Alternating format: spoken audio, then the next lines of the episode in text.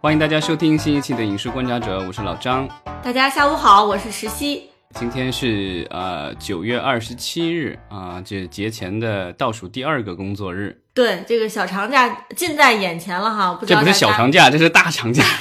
好，当然你跟暑期比的话，还是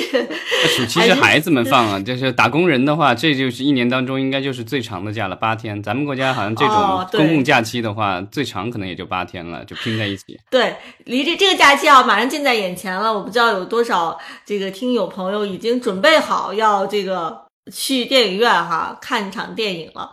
嗯，但是这两天就是。呃，各种数据对吧？旅游，然后包括火车的这个发售啊，什么之类的，感觉好像出行的人还是非常多。这次呢，我们是当然不会聊出行了，我们聊的是这个中秋和国庆的这个电影。另外的话，刚刚传来的消息对吧？好莱坞的这个编剧罢工好像要结束了啊，所以咱们就是尾在这个节目这一期的尾巴可以聊一聊这个事情。大家其实对这个十一期间的电影啊，还是特别期待的，因为毕竟我们暑期的电影的成绩这么好。是吧？就看能不能这个国庆档电影能够接上。对，暑期档刚过，其实我们的这个电影票房其实就有点火速降温的意思。然后我看了一下上周的数据，特别有意思。就上周，呃，整个周，然后包括这个就是北美的这个上周末，都出了消息，就是创下了年内最低的票房记录。其实暑期档还是有电影是可以大家继续去支持的，比如说《封神》和《长安三万里》，其实还都在上映当中，而且都是口碑。但排片已经很少了，然后就是老片了，没有新片嘛，因为大新片都在让着这个十一的这个片子，所以呢，这个就是没有什么新片。然后新片即便上了的新片，也没有什么特别重磅的。那上周的话，好像新片连前五都进不了吧，都还是老一帮一帮老片这个在支撑着，但是。呃，就票房就不是很理想了啊。当然，这个就是呃中秋国庆档的到来，我觉得应该是能够啊把票房又再再重新再热一热啊。就就算是这个就是没有增长的那么快，但应该不会太惨吧？因为今年的片子还挺多的。对，但是其实今年国庆档这些定档的电影哈，大家还是比较低调的，对不对？预售开启的其实比往年都要晚。嗯，对，就是我昨天就是在手机里看才开始预售，对吧？六二十六号，然后我看了一下有相关的媒体统计的这个数据啊。从二零一九年到二零二二年国庆档的预售的开启时间，分别是在上映前的二十二天、十天、十五天和八天，所以怎么也有一两周甚至三周的时间。那这一次的话，就是贴得很近了，对吧？二十六号开始卖。然后电影的话是二十八、二十九上映对。二十八这天其实不是假期，但是假期前一天，大家就是肯定抢抢先一步了上映。所以就是我们国庆、中秋、国庆档的这些电影的话，啊，有几部是在这个二十八号上映，当然也有这个在二十九号上映的。但是总共总其实一共是十二部新片要上映，对不对？对，就是在接下去的这个几八九天内，大家可以看到的有十二部新片啊。这个是我在时光网上这个看的，当然这个具体的这个就是有没有一些其他的电影呃在中间偷偷出来，这个也就不清楚了。呃，目前来说是有十二部新片，然后有真人的有六部，然后动画也有六部啊。这次动画片也是火力全开。咱们其实可以来先看看真人电影哈，是大家特别期待的有哪些？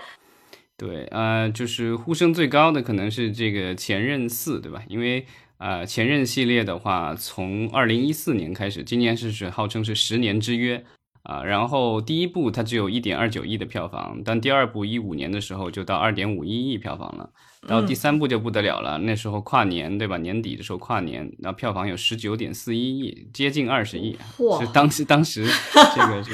华华谊应该是乐开花了。然后这一次的话，第四部对吧？华谊已经挺长时间没有什么拿得出手的这个作品了，所以这一次的话，也是希望借《前任四》能够啊翻身。呃，我看到咱们听友群里面有人说哈，这个《前任四》应该还是呃非常搞笑的啊。我觉得呃，如果说大家对他的这个笑料和笑点很满意的话，这部电影的票房成绩啊，应该是可以期待的。但我我看了一些预告片，我个人感觉就是。主角就是韩庚和那个谁哦，韩庚和郑恺，这感觉是很那个很古早的名字了。的确像像你这个所担忧的，就是这两个人他们能不能呃能够让大家觉得能够带入到他们的这个角色当中哈。对，还是在讲相亲、结婚的这些事情啊，所以我不知道啊。但这次我看他们在网络上放出来的物料，好像有一个比较有意思的地方是。啊，韩庚的母亲好像在这个电影里演他自己的母亲。当然，我觉得如果是年轻一代的这个小生哈，如果出来，可能会更有票房号召力一些。对，但当然这个系列肯定是有一定的价值的。然后上一部的话，也是因为在抖音上对吧爆了，然后它应该是第一部在抖音上就是。得到大家追捧，然后最后票房特别好。其实这个电影第三部的时候，其实是让大家意识到了在抖音上这个做宣发有多大的威力。然后当时好像也是有各种狗血的这个视频出来，对吧？什么前任在电影院里一起看前任，然后互删什么这这种。有有人去这个看了，就是研究了一下这几部新片的这个，就是他们现在在抖音上的一个就是受关注以及这种热度啊什么之类的。反正就是感觉好像。并没有这这一次的不只是这个《前任四》，其他的几部新片的话，其实在抖音上都没有说像暑期档一样的那种特别火。因为暑期档咱们聊的时候就是说，对谁家抖音做得好，这个谁的票房就高，对吧？就都是这样的。所以现在抖音的这个看电影的这个气氛没有被。热起来是没有被炒起来，你是这个意思吗？就是好像就热场做的啊。对，目前来说这个就大家都有，然后其实也都在抖音上。昨天我还看到，好，昨天还是前天，这个坚入磐石好像也在这个抖音上做直播呢。然后导演带着演员什么的在那走走路，然后在那接受记者采访什么的，一直在那直播。啊，所以就是大家还是在宣传不遗余力的宣传，但是这个现在这个效果似乎并没有这个特别明显啊。这个我们说到第二第二部了，对吧？坚如磐石，这个是张艺谋导演的最新力作，然后其实拍摄好像是一八年、一九年就拍了，所以已经过了五年了。然后啊，也算是一部千呼万唤始出来的电影吧。对，然后是一个扫黑除恶的这个题材的，是的，所以就是内容有些敏感，好像据说几经删减。啊，然后网上甚至传言说，之前有一个粗剪版，然后在导演手上，然后因为之前一直没得上映，所以就变成了一个招待品，就是说这个去张艺谋导演的工作室开会，然后如果这个聊得好的话，就是招待看一场，坚如磐石啊，嗯，这是我网络传言了。当然这个，而且之前这个坚如磐石宣布定档的时候，然后这个海报也是很给力，对吧？上面有几个字，这个钱外有钱，关上还有关，这好像是电影里的一句台词。啊，当然这句台词就是我估计电影里还有，但是海报上是彻底消失了，后来就换海报了。是的，是的，对，所以咱们也可以看看坚如磐石。呃，最后哈，就是可能经过多方的这个妥协之后出来的这个成结果是什么样的一个结果？对，这部依然是光线发行，这好像是张艺谋导演和光线合作的第二部还第三部电影了，应该是之前那个什么狙击手也是，然后这个编剧其实也是狙狙狙击手和。这个就是呃《满江红》的那个编剧，嗯啊，所以就是就是老搭档了。然后包括里面的演员，雷佳音也是和张艺谋导演合作了好几部了，还有于和伟啊什么的。对，里面还都是非常实力派的演员哈，所以我觉得这部电影可能会是很多人的首选。当然，《坚如磐石》其实是咱们说的主旋，算是主旋律哈。然后与此同时，其实咱们另外一位。呃，陈凯歌第五代的代代表性人物，对，基本上也能算国师级别的了吧？国师只有一位，国师只有一位。好，就是他的这个主旋律啊，陈凯歌的主旋律就是《志愿军雄兵出击》，也是定档在了九月二十八日。对，陈凯歌导演之前呃已经导过了那个就是长就是长津湖对吧？那个就是他当时是和林超贤导演和徐克导演一起做的这个那当然第二部好像当时的那个第二部好像是长津湖第二部好像是主要是徐克导演导的，嗯，但陈凯歌导演也最有参与。然后第一部他好像是导了，但他自据他自己说好像他主要是导的文戏，然后两位香港导演导的这个就是武戏了。啊，但这一次的话，应该是他自己一个人指导了。但这次的话，就是一一来就是志愿军三部曲，然后这第一部是雄兵出击，对吧？好像是，好像说讲的是这个战争的起源以及第一次和第二次战役啊，所以这个就是，然后里面的演员也是非常众多，然后有张颂文，然后有章子怡，然后还有很多的演员，包括他的儿子。呃，虽然经过了之前的这个就是什么风各种风波，对吧？甘地，但好像并没有影响他在这部电影里的这个出现啊。然后呃，然后但是前一段时间好像是因为这个剧照，然后又引起了一一波的这个争议，对吧？然后后来这个片子又停了一段时间宣传，然后最近啊，反正就是继续宣传着，然后但感觉好像声声量就不如之前了，所以看这一次会怎么样。然后刚才咱们聊的坚如磐石是光线，然后这一次的志愿军是啊中影加博纳啊，所以这是我们看这个老牌的这个电影公司还是有作品的。对，呃，当然，我觉得《坚如磐石》其实和《志愿军》有一点这个正面硬刚的意思吧。这两位导演都是第五代导演哈，又都是对这个就是我我我早年就听过一个这个关于这两个导演的一个故事，但是我觉得反正这个对凯歌导演来说不大好。这个就是说，因为最早这个凯歌导演出来就是做做导演了嘛，然后那个张艺谋导演当年是给他做摄影师的，凯歌导演先出名。那但是呢，这个张艺谋导演第一部电影一一出手就在国际上得大奖了。然后据说当时这个凯歌导演在家，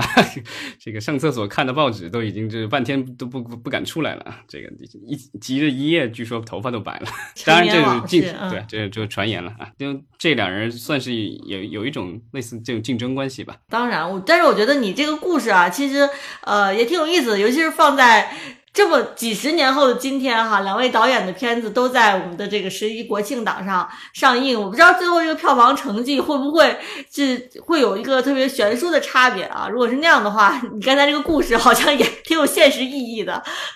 对，但是就是我们的这些老老导演们也是这个老当益壮，对吧？不断有新作推出。嗯，没错。还有一部电影，我觉得大家也呃多多少少肯定是在自媒体上都看到了，就是。好像也没那么热血沸腾，对。然后这一部也是和刚才几部都是在二十八号要上的。然后这部是根据好像是前几年的一部西班牙的电影同名电影改编的，讲的一个就是篮球教练，然后被处罚到给一个智力障碍的学校去支教一样的，给训练一群根本就不不大会打篮球的人，然后最后要取得成绩。就是他的这个主演嘛，是吧？这个有费翔，有艾伦，就就会觉得说，也不知道大家现在到底是对 麻花的这个演员到底是是爱还是恨哈？可能有些人是会有一点免疫，就是不知道。暑期档的暑期档的那一部《超能一家人》，反正是就是感觉是让大家比较失望。然后看这部好像也没那么热血，会怎么样？好像也没那么热血沸腾。啊，是吧？这么长，然后最后还有一部真人的是在二十九号上映的，也是主旋律的，就是这部，啊，这个片名长到就是我要念一下啊，《九三国际列车大劫案之莫斯科行动》，这么多，这其实直接莫斯科行动，我觉得这就 OK 了。不知道这可能不知道是不是有关部门的要求还是怎么样的，就是把这个片名弄得很长，当然宣传的时候感觉大家都管这个就叫莫斯科行动了。你你其实把它已经归结为就是主主旋律了，是吧？其实我觉得它就是普通的动作商业片吧。对，但它讲的是我们的公安去海外，这个就是追捕这些凶犯什么的，所以我觉得还算是主旋律，还算主旋律。对啊，而且就是邱礼涛导演之前也做过这种主旋律动作片，对吧？是的。这个咱们之前聊这个就是。新片立项，还有聊这个什么推介会的时候，都聊到过。就邱礼涛导演已经是这个劳模中的劳模，对吧？啊，他每年平均都会拍两三部电影啊。对，就是从八十年代末开始啊，这个很了不起啊。然后这是他的第几十部电影，我也搞不清楚了。这好像哦，这网上统计说他从影近四十年，然后已经导演过超过八十部电影。这个也是在疫疫情期间拍摄的。这个项目其实。呃，这这这一次其实是华人这个影业做的，然后，但是我印象当中，这个我听说过这个项目是好，可能快十年前了。当时的博纳的老板于东大大当时说，他们想要做这个莫斯科，这个就是就就做这个中俄列车大劫案的这个，因为这个好像是九十年代还是八十年代末的时候，香港拍过一部，当时好像是吕良伟主演的吧。嗯，然后这一次他们等于是再把这个真实案件再拍一遍，然后。呃，当然这个制作规模什么的肯定比这个以以前的要大很多了。我记得当时就是这个于东总，这个当时就是抱怨说他当时找了也是香港的团队来做这个故事，然后结果他说香港团队做出来都千篇一律啊，都是有个警察，然后到当地，然后这个 就有一个卧底，然后帮助他一起破案，都是这种。啊，做来做去永远是这样。但这一次的邱礼涛导演的版本，我看了一下预告片，感觉好像没有卧底啊啊，不知道是不是这个隐藏在剧情里的。嗯，他他有神秘人，叫瓦西里的，就是刘德华饰演的这个角色哈。啊，对，但是他感他他就是一个走私犯吧，然后只是被胁迫，然后怎么样的，反正就是坏人里面也有矛盾冲突吧，反正。啊，看场面反正是很火爆，然后也是延续了邱礼涛导演这个就是一贯的这种火爆的这个场面，对吧？我看里面就是啊，除了有火车上的这个按这个就是动作戏以外，甚至还有飞机啊，然后各种飞车什么之类的各种乱七八糟的东西，就是反正我觉得肯定是很火爆、很过瘾，然后音量肯定会很大了。嗯，其实我倒是很好奇，说到底他们做了多少的这个呃戏剧化处理吧？就是因为他是说根据。这个真实案件改编嘛，那就是说改的到底是不是有点没边儿啊？这个我倒是挺好奇。好像这几个主演的角色好像当年都有原型，嗯，我看了一下他们的一些采访什么之类的，所以就是应该是还是做了很多的研究的啊，然后。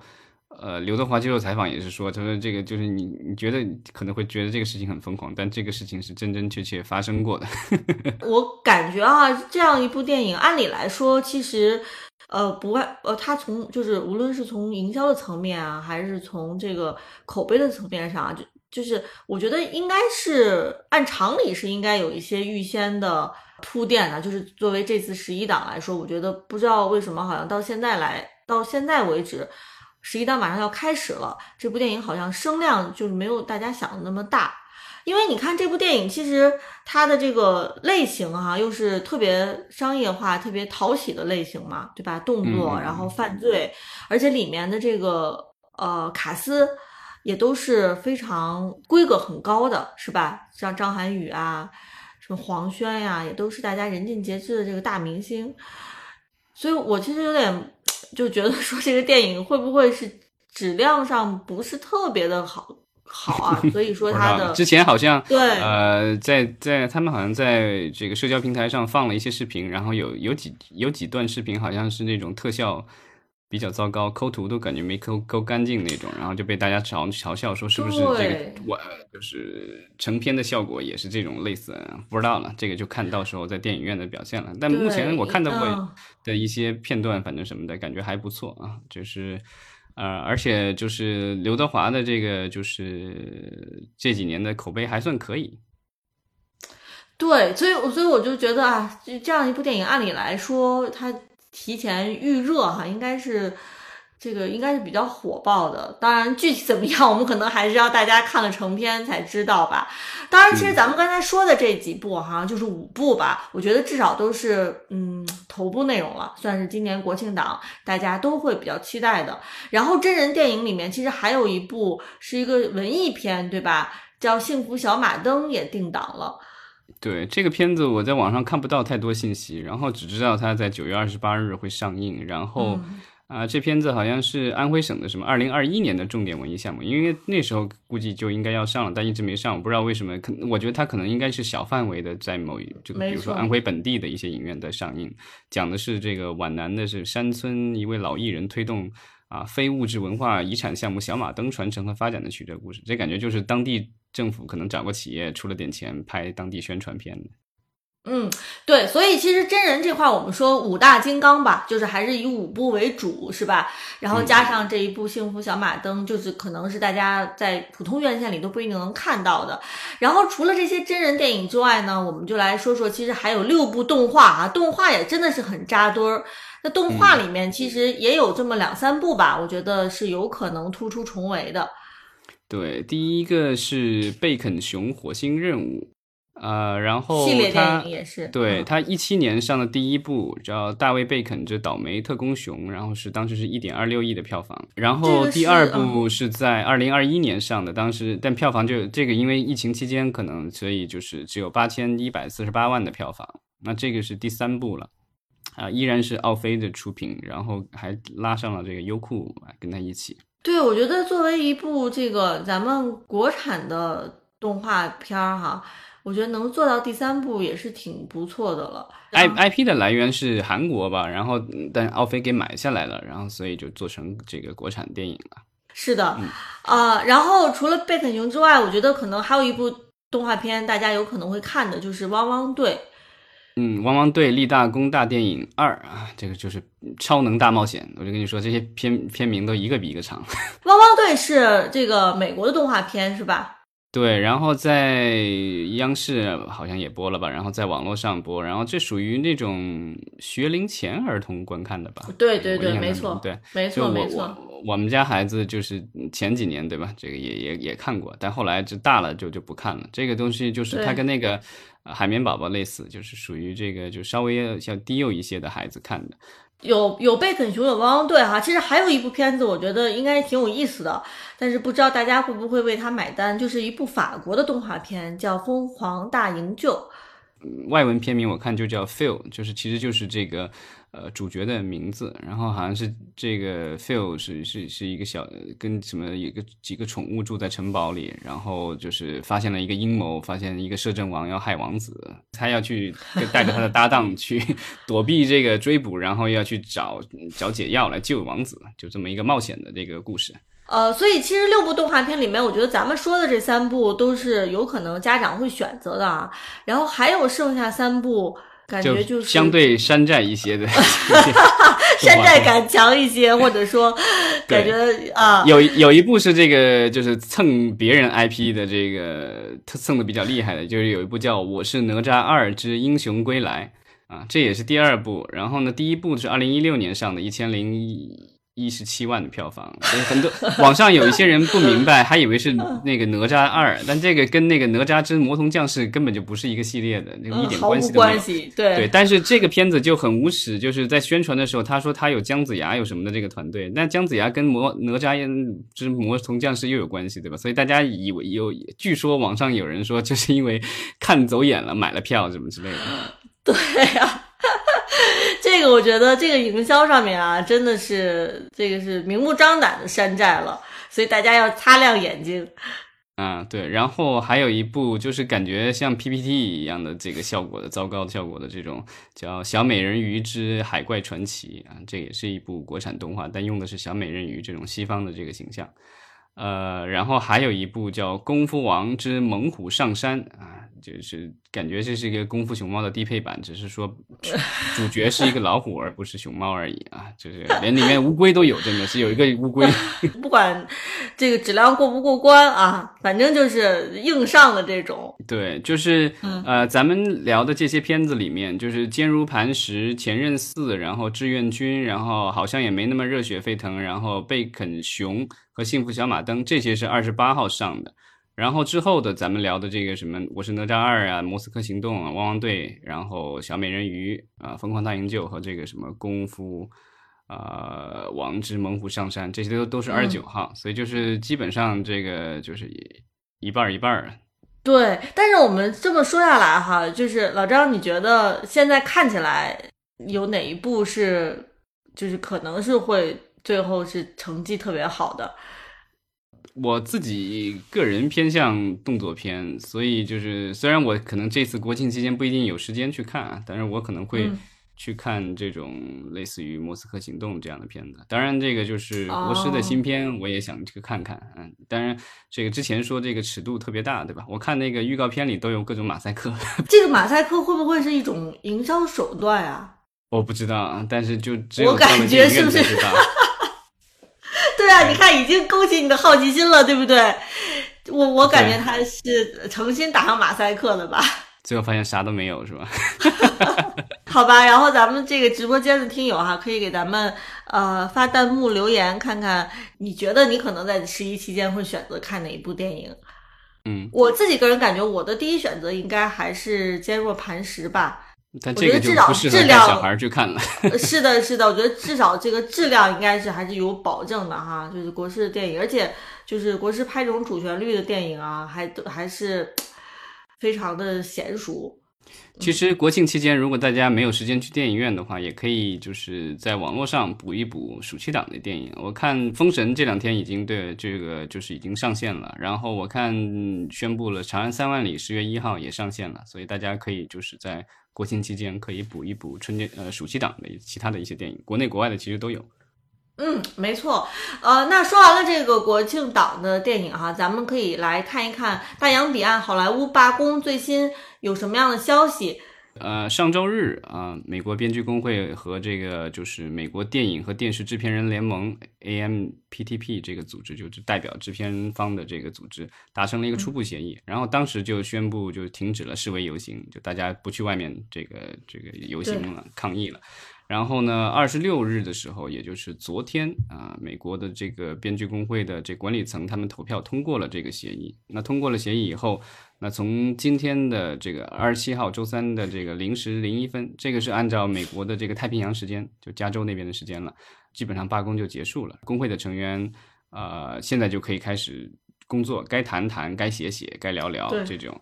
嗯，呃，所以我们看啊，其实目前看起来，我们马上这个编剧的呃最新的作品，我们肯定会反映到接下来我们看到的影视作品上了，是吧？对，但是电影和电视剧的话，可能比较艰难一些，因为这个拍摄还需要有段时间，拍摄后期什么之类的。然后最先回归的其实是美国的一些深夜的脱口秀，因为那个脱口秀的话，就当天拍，当天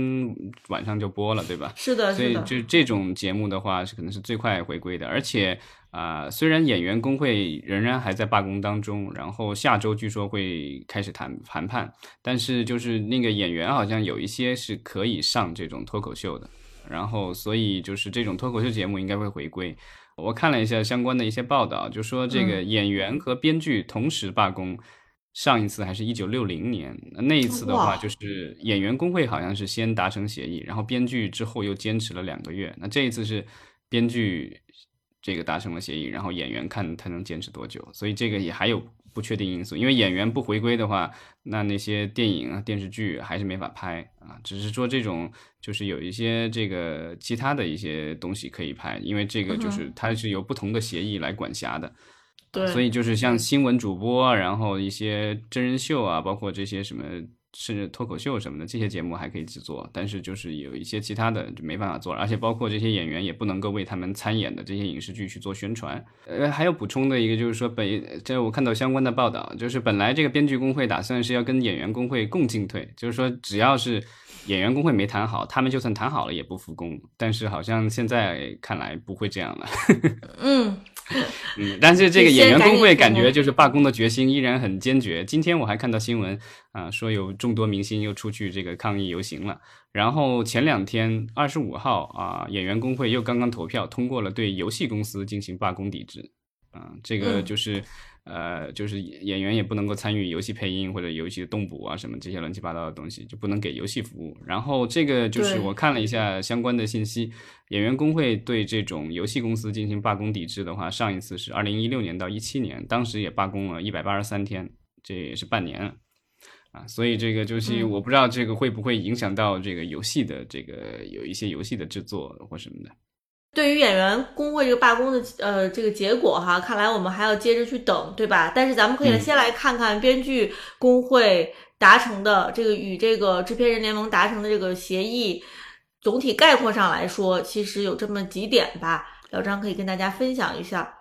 对，就是呃，编剧工会在这个达成了这个初步协议以后，就你发了一个这个就是通知给他的这个就是成员了，然后把他的相相关的一些条件列出来了。那条件特别多，这个咱们没必要这个具体聊的那么细。这个下一次就是咱们可也许可以把这个 Yancy 我们之前聊过的这个啊美剧的编剧，然后请回来，然后咱们再具体聊一下。那这次咱们可以就是呃，这个就是叫大概说一下吧，就是它一个有效期是从九月二十五号，就就是当时通过的时间，九月二十五号啊，到二零二六年的五月一号。其实你看，它正常协议应该是三年，但因为罢工了，所以这这个时间其实只有两年多，这跟罢工时间加起来才是三年，因为是从今年五月二号这个开始罢工的嘛。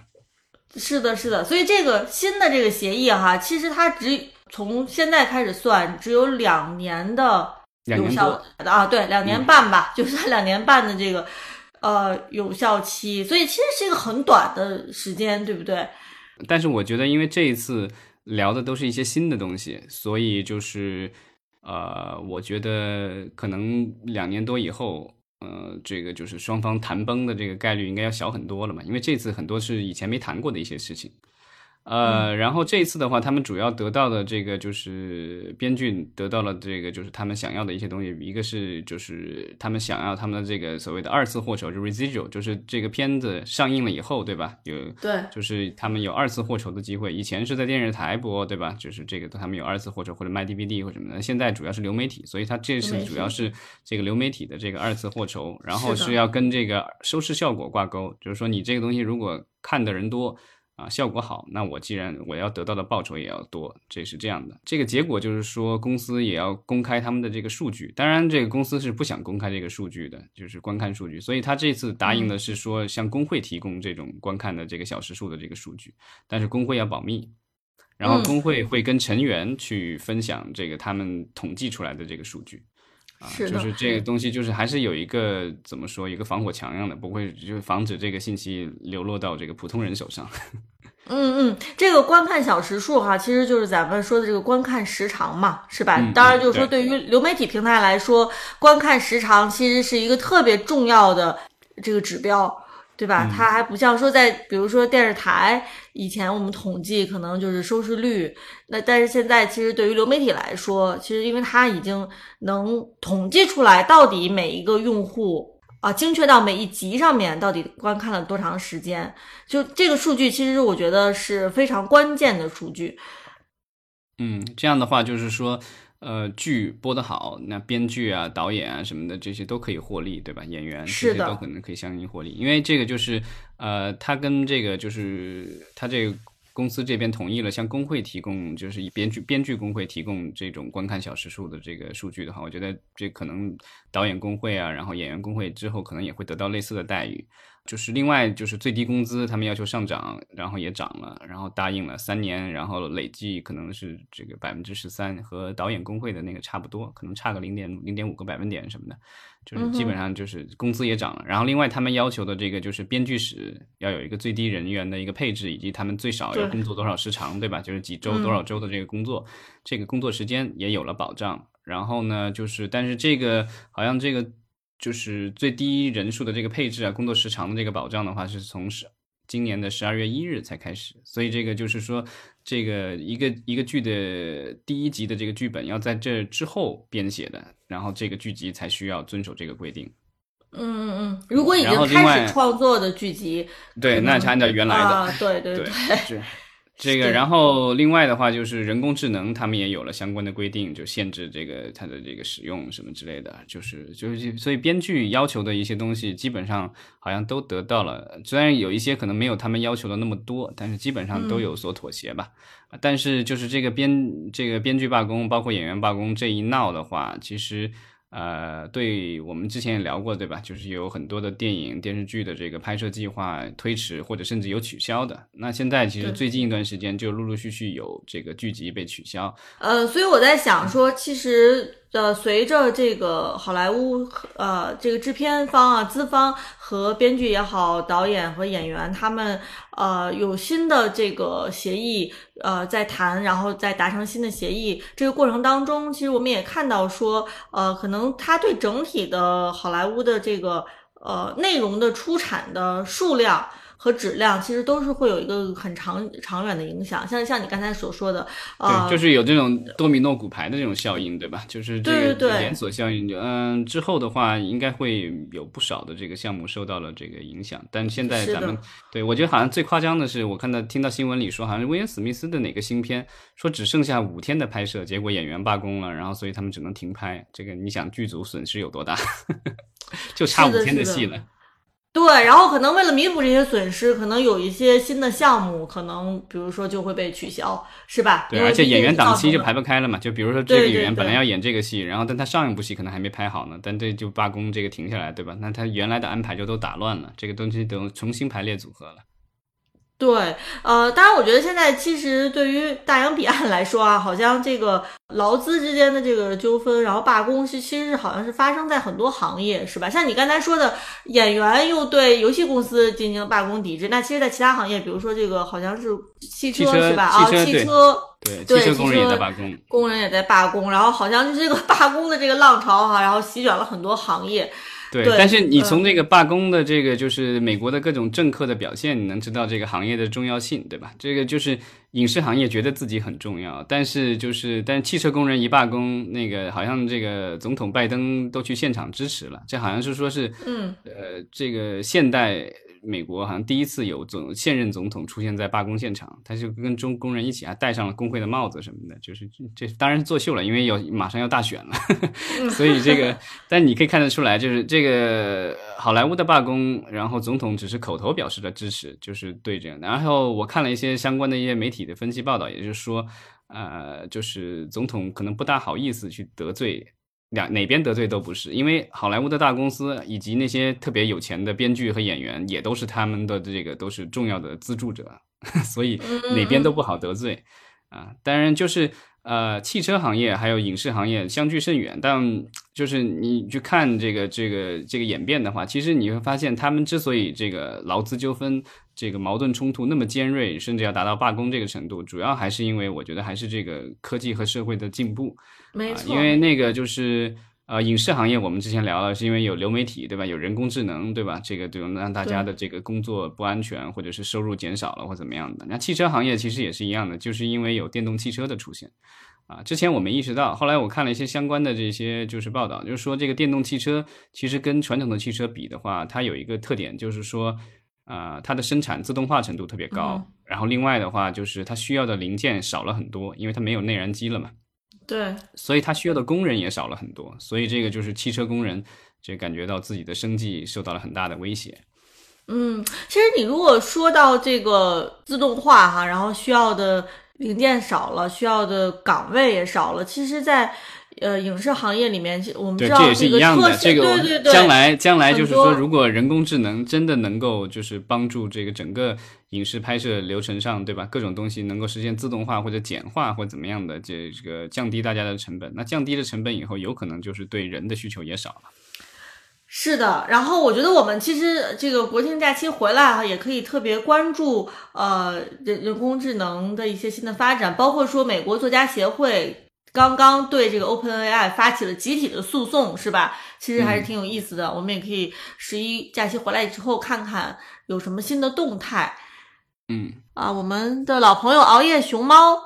刚刚给我们留言说，哦，《一人之下》里面有一个 AI 的演员。啊，对，这个其实就是我还挺想推荐大家，如果前段时间没有看的话，就是国庆期间可以看《一人之下》的那个剧，优酷上面。对这个剧，我之前几前几天刚追完的。然后呃，之前我那个漫画和那个就是他们的动画剧，我看过一些，还挺有意思。然后这一次真人剧，我觉得拍的也还不错，大家可以去看一看。里面确实是有一个呃 AI 的演员，这个就是大家如果看了就知道。当时他出场的时候，我就感觉这个人不正常。嗯嗯嗯，这个一人之下，它应该是属于刚刚开，它是暑期档之后。呃，对它其实就是上一次我们聊国产剧的时候没有聊，是因为它暑期的时候开播了，只播了四集，然后就停了，然后之后的话等到九月份才复播的，啊，所以就是这个应该算到这个九月份以后的这个播的剧集。之后咱们聊那个就是国产剧集的时候，也可以聊一聊这个就是我们的漫改剧。对，大家其实十一期间也可以在家去补一补剧哈。呃，上次我们国产剧集聊的那个《莲花楼》，我不知道有多少人去去刷了。老张，你去刷了吗？我打算十一期间刷一下。还没有，这个也可以十一，这个放在十一之间应该是可以。然后十月份的话，应该这个咱们国家没有了，好莱坞会出不少的这种恐怖片儿，所以大家也可以关注一下。如果大家喜欢看看恐怖片的话，但是可能他们可能先上院线吧。然后，呃，但是一般这种片子就是。院线的这个窗口期不会太长，所以应该很快会上流媒体，大家都能看到。老张，之前你还分分享过一个文文章，说在奈飞也要在意大利要拍很多意大利的剧，是吧？啊，对，就是因为这个，这个其实我觉得他也是没办法，因为欧洲的很多国家都要求，就是他们在当地的这个版本的平台的话，必须要拥有，比如百分之多少的内容是本土制作的，所以他必须得去满足这个要求的话，他必须得制作本土剧集和电影什么的，这个本土的内容。嗯嗯嗯，太有意思了。对，好，那今天我们其实就聊的差不多了。呃，希望大家能度过一个开心、轻松、愉快的 国庆假期。对，最重要的是平安。对，然后有机会其实还是可以走出家门去电影院哈，支持咱们的这个国产电影吧，国产院线电影。然后让咱们一起为今年的那个六百亿的小目标努力。啊，对，这个就是这今年六百亿有没有，就看国庆这最后一哆嗦了，是吧？当然还有一个贺岁档，当然国庆如果不行的话，这离的目标就有点远了。对我，我主要觉得就是好不容易我们暑期档才把大家这个观影热情全调动起来，对吧？然后我觉得十一其实应该是能接上的，如果十一续不上，其实就是感觉有点可惜了，就感觉就是呃，大家对院线电影的这个热情啊，可能就是。昙花一现，对，所以希望咱们十一回来，在点评这个国庆档的时候，还可以是这个充满了正能量。嗯，欢迎大家这个留言，对吧？看看是这个打算去看哪一部。好，那今天咱们就聊到这儿，感谢大家收听。